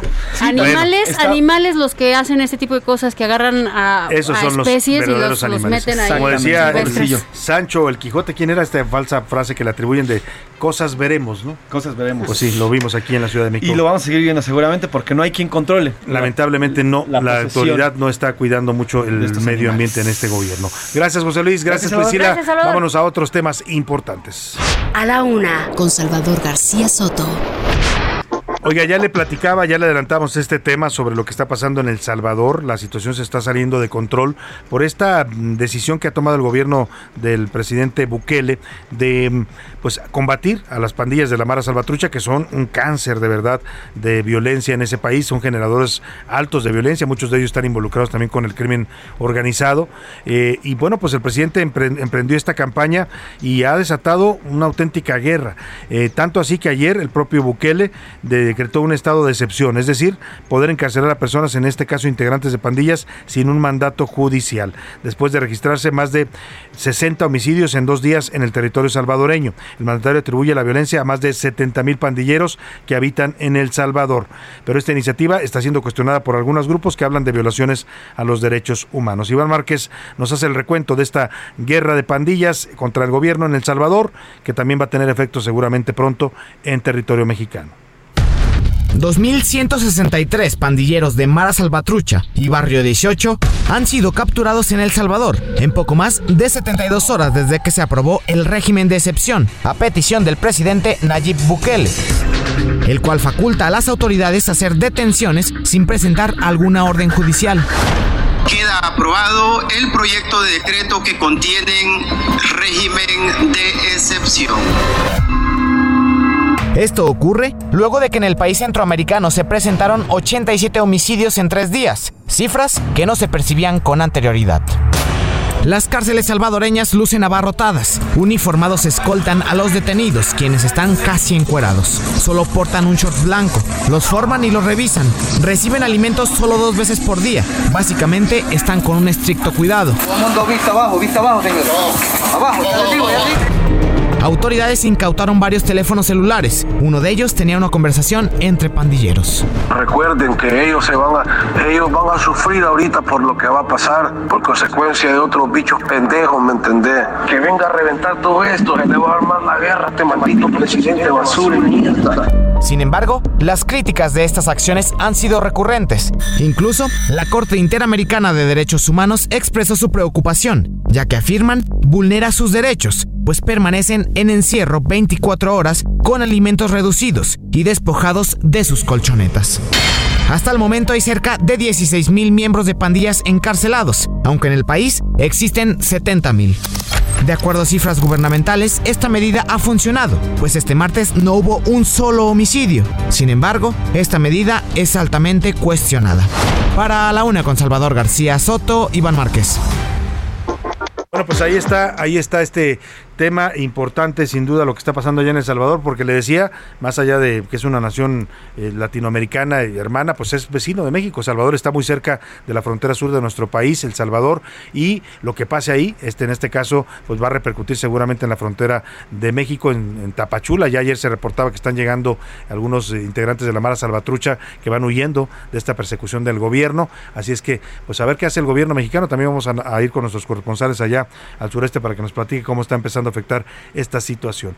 Oiga, e información de último momento, José Luis Sánchez, ¿qué nos tienes? Así es, dos temas importantes. El primero, las remesas, estas benditas remesas. Bueno, pues hay cifras eh, que además están superando récords. Desde el 2017, las remesas que han llegado al país han superado ya a la inversión física del sector público federal. Y en el 2021, esta brecha marcó un nuevo récord, según datos de Banjico y la Secretaría de Hacienda y Crédito Público. El año pasado, los residentes del extranjero enviaron más de 50, 51 mil millones de pesos, perdón, de dólares. Entonces, esto está rebasando y así ya se está superando la inversión, o más bien el dinero que envían los, los connacionales desde Estados Unidos a nuestro país a la inversión pública que se hace en nuestro país. Así que O sea, ya hay más dinero Exacto. por remesas que por inversión pública. Exactamente. Qué cosa es un récord, es un récord que se ha batido y ya bueno, pues eh, así ha llegado 51.586 millones de dólares lo que ha Oye, llegado a nuestro y sería país. interesante que alguien se pusiera a explicar por qué están aumentando tanto las remesas, ¿no? Porque así que usted diga, están en jauja nuestros paisanos allá en Estados Unidos, pues tampoco.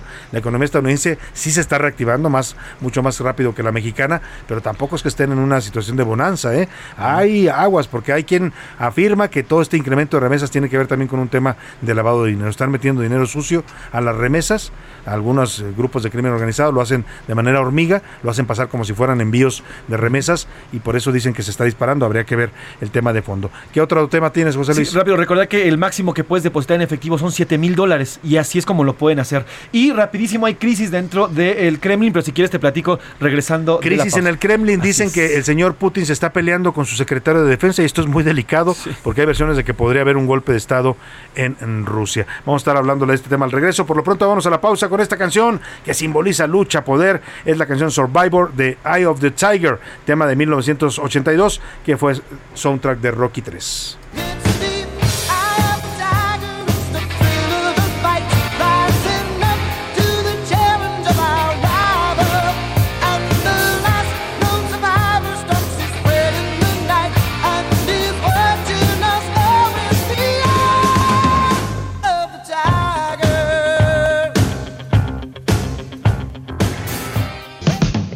Estás escuchando A la Una con Salvador García Soto. Regresamos.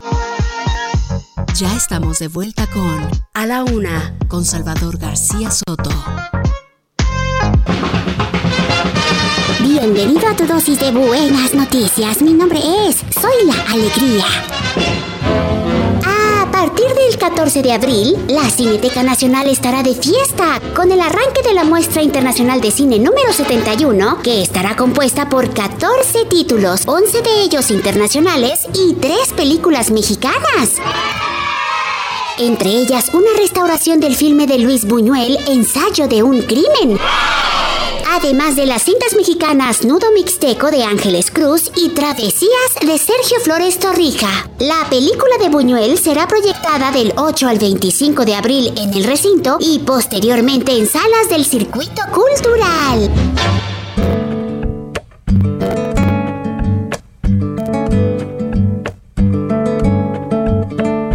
Clavo mi remo en el agua, llevo tu remo en que he visto una luz al otro lado del río.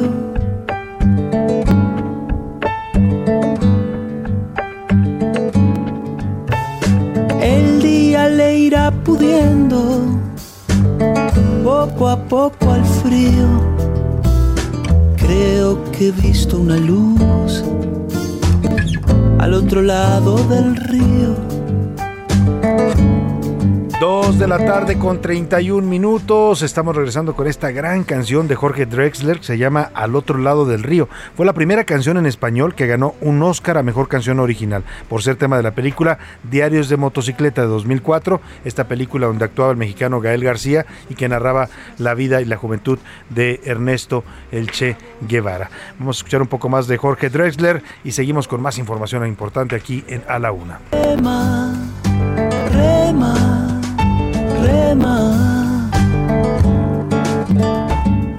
En esta orilla del mundo. A la una, con Salvador García Soto.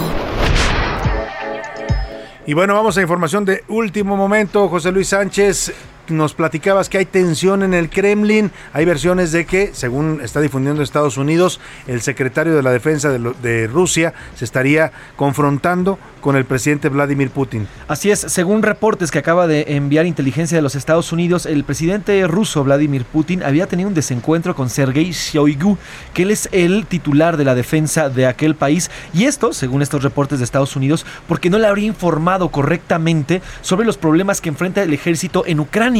Llevamos, y ya lo habíamos platicado aquí, Salvador, eh, Vladimir Putin prevía que en tres días tomaría la capital Kiev, sin embargo llevan más de 33 días y no han podido. Y hoy incluso en las pláticas, en el diálogo de para tratar de encontrar una salida entre Ucrania y Rusia, ya se habla del posible retiro de- del ejército ruso de Kiev, ¿eh? o sea que podrían irse sin haberla logrado tomar. Exactamente, según estos, estos reportes de la Casa Blanca y del Pentágono aseguran que podría existir una rebelión dentro del mismo ejército ruso a partir de este desencuentro con Sergei Shoigu y que podrían voltearse en contra Uf, del presidente Vladimir Putin. Escenario que no es nuevo. Hace una semana más o menos fuentes militares de aquí del país de, de alto nivel me comentaban y me mandaban un tuit de alguien que efectivamente estaba hablando de la posibilidad de un golpe de estado militar en contra de Vladimir Putin, originado por estos desencuentros que tiene con algunas facciones del ejército, pero también con el malestar de la sociedad rusa, ¿eh? porque esta no es una guerra que sea popular en Rusia. Es decir, los rusos no están felices de decir, ay, invadimos Ucrania. No, los rusos están molestos, han protestado. Lo malo es que allá si usted protesta, pues simplemente se lo llevan a la cárcel, lo desaparecen. Ese es el tema de fondo.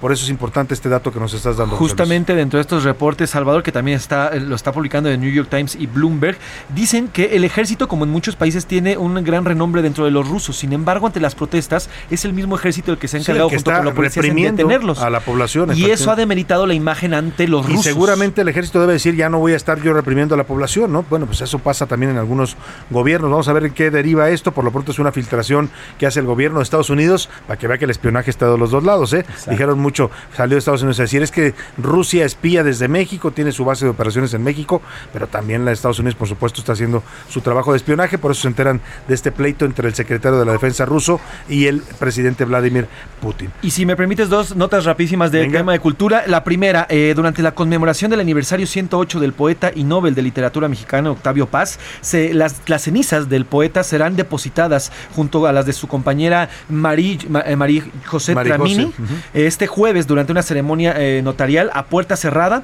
en el eh, en San Ildefonso. En el Palacio de San Ildefonso, ahí va a terminar Octavio Ahí Paz. va a terminar las cenizas de Era un edificio que él amaba mucho, que lo había, lo había escribió sobre él, lo describió en, en varios videos, un edificio de estilo barroco aquí en la Ciudad de México, hermoso, que es el Colegio de San Ildefonso. Bueno, pues ahí va a descansar los restos de Octavio Paz y de su amada Marijose. Así es. Paz. Y por otra parte, bueno, pues lamentable también lamentar la muerte de la poeta Dolores Castro. Hoy falleció la poeta Dolores Castro, dio a conocer la Secretaría de Cultura del Gobierno Federal a través de su cuenta de Twitter. Ella fue, fíjate, Salvador, la- nada más y nada menos que la fundadora de Radio UNAM. Ella es también ganadora, fue ganadora de la medalla José Emilio Pacheco 2016 y además Premio Nacional de Ciencias y Artes en el área de lingüística y literatura con su poesía. Pues descansa en paz Dolores Castro, poetisa, y bueno, como me acordé aquella frase dice, cuando muere el poeta, ¿no? Cuando muere un poeta se muere también parte pues de la capacidad del ser humano para reinventar este mundo en el que vivimos. Vámonos rápidamente a otro tema. Le decía desde el inicio de este programa que hoy es el Día Internacional de las Trabajadoras del Hogar, una fecha instituida para que se pues eh, hable y se analice la situación de estas empleadas y empleados domésticos, ya lo decía José Luis Sánchez, en México la mayoría de los trabajadores domésticos son mujeres, el 98%, pero hay un 2% también de hombres que trabajan a veces como choferes, como escoltas o a veces también haciendo labores del hogar. En nuestro país más de 2 millones de personas se dedican al trabajo doméstico, pero ya le decía, el más del 95% lo hacen de manera informal, o sea, no tienen ningún tipo de contrato ni prestación. Incluso muchos de ellos son víctimas de violencia y discriminación por sus propios empleadores. Milka Ramírez nos hace el panorama y la radiografía del trabajo doméstico en México. En México, más de 2.5 millones de personas se dedican al trabajo del hogar. De acuerdo con el INEGI, 2.2 millones son mujeres mayores de 15 años, lo que representa casi el 90%. Entre las actividades de las mujeres están la limpieza y orden en casas particulares, el de cuidado de personas, lavanderas domésticas, planchadoras, cocineras y vigilantes. Los hombres son principalmente jardineros y choferes particulares. El principal problema que enfrentan es el de la falta de prestaciones y seguridad social, y es que el 97% realiza sus actividades de manera informal. Esto a pesar de que en 2019 el Congreso de la Unión reformó la Ley Federal del Trabajo para adicionar el capítulo 13 para reconocer sus derechos como vacaciones, prima vacacional, pago de días de descanso y aguinaldo. De acuerdo con CONAPRED, otro problema es la violencia a la que se enfrentan, y es que las trabajadoras del hogar son víctimas principalmente de violencia psicológica, económica y sexual. Habla Verónica, trabajadora del hogar. Se maltrata en cuanto a que luego no le quieren pagar uno a tiempo. Este, los horarios son muy cansados, son muchas horas. Para A la Una con Salvador García Soto, Milka Ramírez. Dos de la tarde con 38, pues ahí está esta radiografía, así está la situación tal y como lo describe Milka, la mayor parte de los empleados y empleadas domésticas en México no tienen prestaciones, muchas de ellas eh, pues mm, están de manera informal en sus trabajos. Y para a pesar de que la ley ya la ley eh, ya tiene eh, no sé si cuántos años exactamente, ahora voy a preguntarle a nuestro experto que la ley cambió y ya formalizó el trabajo doméstico como una actividad que debe ser remunerada y debe tener prestaciones sociales como la salud, por ejemplo, ¿no? Deben ser inscritas al IMSS si así lo deciden y así lo piden las trabajadoras domésticas. Para hablar de este tema, tengo el gusto de saludar hoy en la línea telefónica eh, para que nos cuente ah, de cómo es la situación a María Isidra Llanos, ella es secretaria general colegiada del Sindicato Nacional de Trabajadores y Trabajadoras del Hogar. ¿Cómo está María Isidra? Un gusto saludarlo. Buenas tardes. Buenas tardes, un gusto eh, por este espacio y principalmente en este día, el 30 de marzo, Día de, de las Trabajadoras del Hogar. Sí, ¿cuál es la situación, mm, María Isidra? A pesar de que la ley, decía yo, ya tiene algunos años que cambió y que formalizó este trabajo, pues todavía la situación no cambia y sobre todo la mentalidad de muchas personas que emplean el trabajo doméstico. Así es, eh, desde Sinatrao, eh, con la con los avances que ha habido, eh, decimos que no es suficiente, no cumple lo establecido, que como bien lo menciona el convenio 89 de la Organización Internacional de Trabajo, eh, no garantiza que las personas trabajadoras del hogar cuentemos con, con las mismas condiciones aplicables. Eh, esto está escrito en, en la Ley Federal del Trabajo, en la regulación de la Ley de Seguridad Social, pero el hecho sabemos eh, que no es así.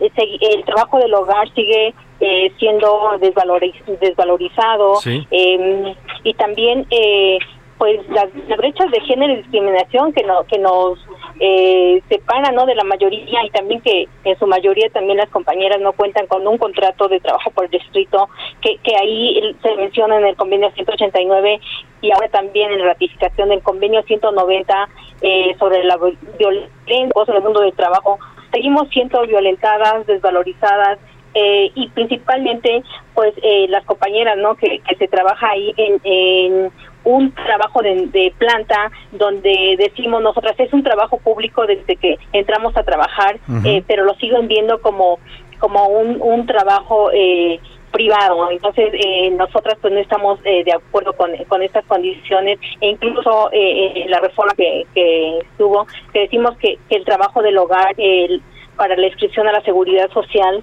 eh, en esta ley que se reformó eh, pusieron eh, que es esporádico y al referirse eh, que es esporádico eh, también eh, decimos no no, cumple eh, porque eh, las compañeras que trabajan uno o dos días eh, pues son trabajadoras del hogar y no porque Sí. no quieran tener un trabajo, sino por la, la realidad, ¿no? De las condiciones que pasaron de, de la pandemia, Sí. que muchas compañeras fueron despedidas. Sí. ah. Hay un, hay un dato de, que, que habla de que cerca de 100 mil y 150 mil trabajadoras y trabajadores domésticos fueron pues despedidos por este tema de la pandemia. Así es. Eh, eh, esta donde las compañeras eh, fue más bien fue una situación complicada eh, donde las compañeras perdieron su trabajo y tuvieron que irse a los pueblos eh, de donde pues, la mayoría venimos eh, porque no había las posibilidades económicas de cubrir eh, eh, pues a donde rentaban o eh, y también pues algunas compañeras como lo mencionamos que se quedaron eh, de planta eh, no porque fuera su decisión si fue fue como una imposición Sí, de, eh, los, de, los, de los empleadores, ¿no? Que les dijeron, los o, te- o ya no sales o ya te, o te despido, ¿no? Así es. Entonces fue, fue aquí lo vemos eh, eh, discriminatorio porque no fue decisión de, de, De de las ellas. compañeras, sino ajá, y por la misma necesidad pues tuvieron que quedarse a, a laborar eh, también eh, pues sin ver a su familia, eh, que incluso estuvieron hasta tres meses, ¿no? Pues sí. Eh, ahí sin tener contacto, pero también eh, aumentó la carga de trabajo para ellas. Claro. eh, Sí, porque estaba toda la familia en la casa todo el día y era un trabajo constante, ¿no? Así es. Ahora, Maricela. Lo que usted me dice es, no están todavía conformes en este Sindicato Nacional de Trabajadores y Trabajadores del Hogar con los avances que ha habido. Falta todavía que la ley sea más clara y puntual en cuanto a cuáles son los derechos que tienen ustedes como trabajadoras domésticas. Eh, eh, yo le quiero preguntar eh, de, del pues el reporte que usted tiene. ¿Cuántas cuántas trabajadoras eh, están agrupadas en su sindicato actualmente? Sí, aproximadamente somos 1.500 trabajadoras del hogar afiliadas en, en 10 estados de la República, eh, donde pues sí, en la mayoría eh, cambió de, plan de que antes era de planta ahora de entrada por salir en su mayoría. Y, y, pues sí po- con uno o con varios empleadores. Ahora, la realidad, dice usted, la ley dice una cosa, y sí, son avances que se han logrado a, fuerza de presión de ustedes y de también de, de grupos que las apoyan, eh, pero todavía es insuficiente. Pero la ley dice una cosa y por más que diga la ley, la realidad, usted me dice, sigue siendo otra. Todavía podemos hablar de un trabajo que es discriminado, todavía podemos hablar de casos de abusos, ustedes tienen documentados este tipo de casos. Sí, eh, pues donde compañeras siguen eh, siendo eh, pues acosadas en el trabajo, en que tienen que cumplir eh, pues los horarios de jornada extensos y ahí es donde eh, decimos pues eh, el, la ley dice que son deben de ser ocho horas máxima eh, con un día y medio de descanso también cubrir la- pues, las vacaciones aguinaldos prima vacacional y, y, y los días que están por la ley. Sin embargo eh, estos días que uno no no asiste al trabajo pues en su mayoría no lo quiere pagar Mm. y si un, y, y si uno va eh, pues lo quieren pagar igual o eh, igual se recarga más el trabajo porque pues es cuando las familiares los familiares llegan a visitarlos y se nos Claro. recarga también más el trabajo entonces sigue siendo desproporcional Sí. Eh, lo que también decimos eh, para la inscripción a la seguridad social eh, sigue siendo también lejano ya que pues eh, las compañeras eh, pues no cuentan, no cubren el salario que que puso el INS de Claro. cuatro mil, de 5.637. ¿Ese es el mínimo para trabajo doméstico? Sí. ¿Cuánto, que- cuánto nos dijo es? 5.637 pesos Ajá. eh, para Por- eh, por es una- un requisito del INS ¿por cuánto ajá, tiempo? para afiliarse. No, eh, eh, Ah, aquí el la cuota para, eh, para que se afilie una trabajadora doméstica, 5.600. 5.600 y eh, eh, recuerdo que somos trabajadoras del hogar, esto se quedó en la Ley Federal del Trabajo, eh, no más nombres despectivos, trabajadoras del hogar. Pues eso es algo que tienen que cubrir los patrones, en este caso los empleadores, así lo dice la ley, pero como bien nos dice usted, pues no se está cumpliendo esta legislación. Ahora, eh, María Isidra, las trabajadoras domésticas que nos escuchen, porque también muchas nos sintonizan en este espacio, eh, o incluso los eh, patrones que quieran asesorarse sobre cómo cumplir mejor con la ley, cómo exigir mejor sus derechos en el caso de las trabajadoras, ¿cómo pueden tener apoyo de ustedes en el Sindicato Nacional? Ah, eh, sí, que las compañeras eh, llamen eh, en caso de alguna asesoría por un despido injustificado, por que no les cumplan estos derechos que están en la ley, em, que nos llamen. Eh, los teléfonos de la oficina son el 55 19 45 76 69 y un eh, teléfono móvil que es el 55 19 66 36 13. Em, que nos llamen por si tienen alguna duda eh, o si quieren afiliarse al sindicato eh, o eh, sobre cuánto les corresponde para la inscripción al IMSS, Ah, pues claro. también aquí todo esto lo asesoramos. Pues eh, nos, nos repite los teléfonos, Marisidra, para que la gente que no alcanzó a escuchar. Claro. Eh, teléfonos de la oficina de Sinatrao es el 55 Ujú. 19 45 Ujú. 76 Sí. 79 Ujú. y un teléfono móvil que es el 55 19 76 36 13. Pues ahí puede usted recibir asesoría y también apoyo si es que ha sufrido algún caso de abuso, de acoso o de maltrato en su trabajo, si usted es trabajadora o trabajador doméstico. Aquí lo pueden apoyar en el Sindicato Nacional de Trabajadores y Trabajadoras del Hogar. María Isidra Llanos, gracias por compartir esta información con el público y estamos siempre atentos a sus demandas y reclamos. Sí, buena tarde. Muy buena tarde, la dirigente secretaria general del Sindicato de Trabajadores y Trabajadores del Hogar. Vámonos rápidamente a los deportes, que ya anda por aquí el señor Oscar Mota. Hoy juega la selección mexicana y vamos a ver si calificamos o no, o nos vamos al repechaje. Ya nos cuenta Oscar Mota. Yo siempre digo, mejor afuera que adentro.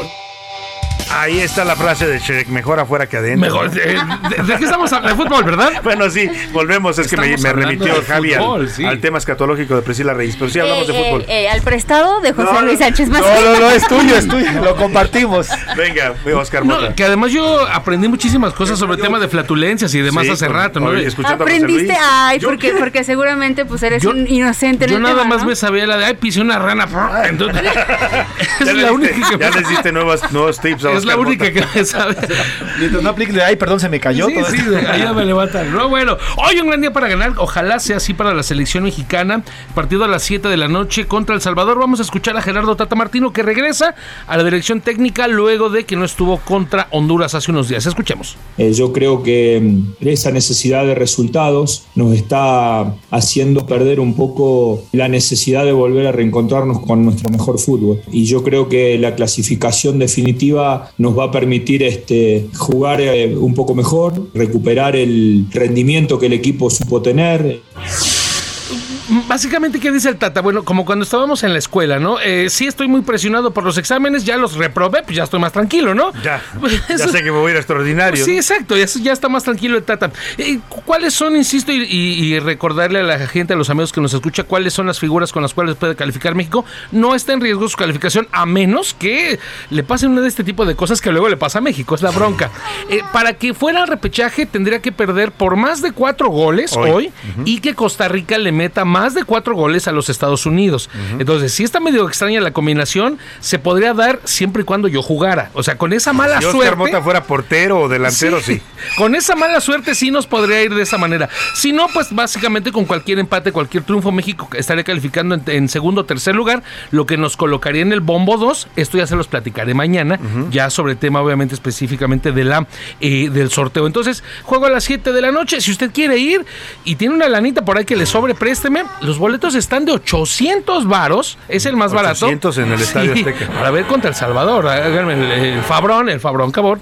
Y eh, de 1100, 1200 Muy pesos. Entonces, pues hay un, un poquito hay que poner este el lana. Rápidamente, temas de fútbol, porque hoy pasó algo bien interesante, mi querido Salvador, hace unos minutos, con eh, el Barcelona femenil enfrentó a Real Madrid femenil en los cuartos de final de la Champions femenil. Se acaba de establecer un récord para asistencia de un partido de esta categoría.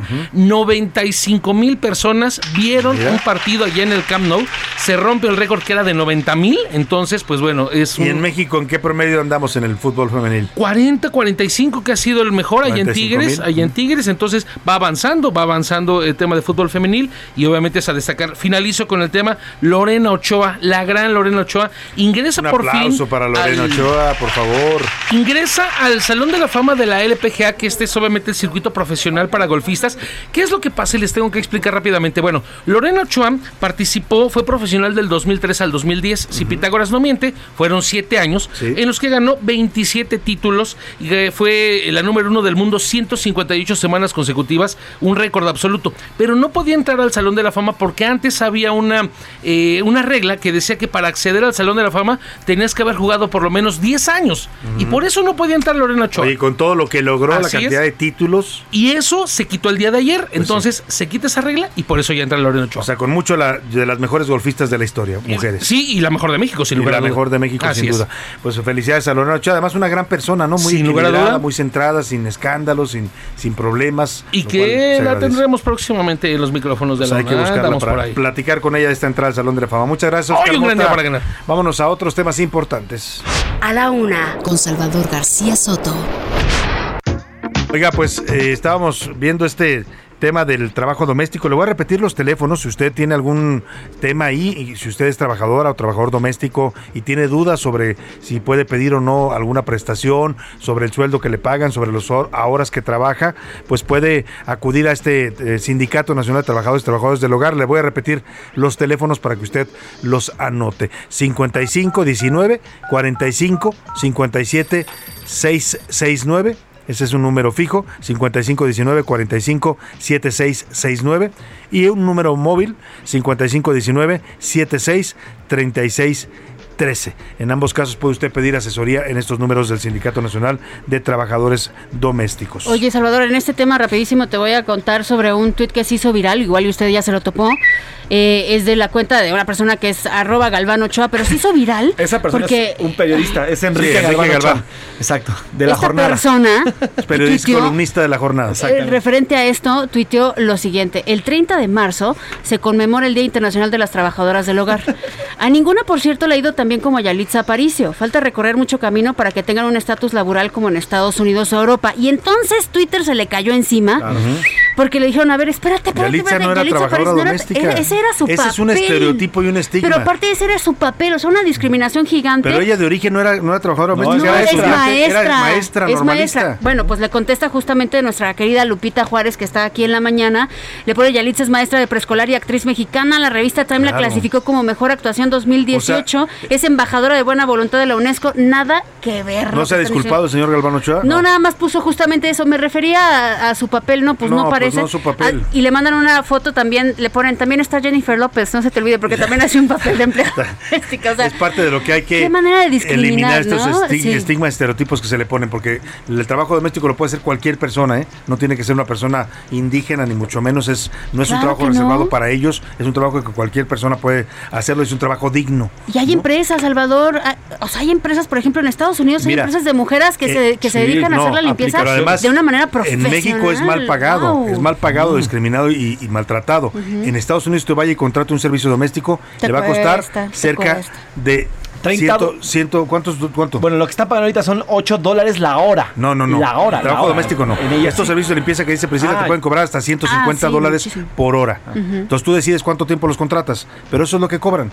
En muchos países este trabajo es, está muy bien valorado y muy bien pagado. Aquí, lamentablemente, no solo está mal pagado, maltratado, sino más estigmatizado sí, y discriminado. terrible, terrible. Bueno, así llegamos al final de esta emisión. Contentos y agradecidos por su atención. A nombre de todo este equipo le doy las gracias. Priscila Reyes en la producción en entretenimiento, en la coordinación de información José Luis Sánchez, en los deportes Oscar Mota, en la coordinación de invitados Laura Mendiola, en redacción Milka Ramírez y Miguel Zarco, Diego Gómez, Iván Márquez, aquí en cabina Rubén Cruz y a Javi Báez.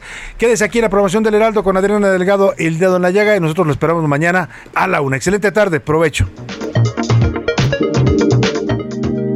Por hoy termina A la Una con Salvador García Soto. Un encuentro del diario que piensa joven con el análisis y la crítica. A la Una con Salvador García Soto. De lunes a viernes de 1 a 3 de la tarde. Heraldo Radio.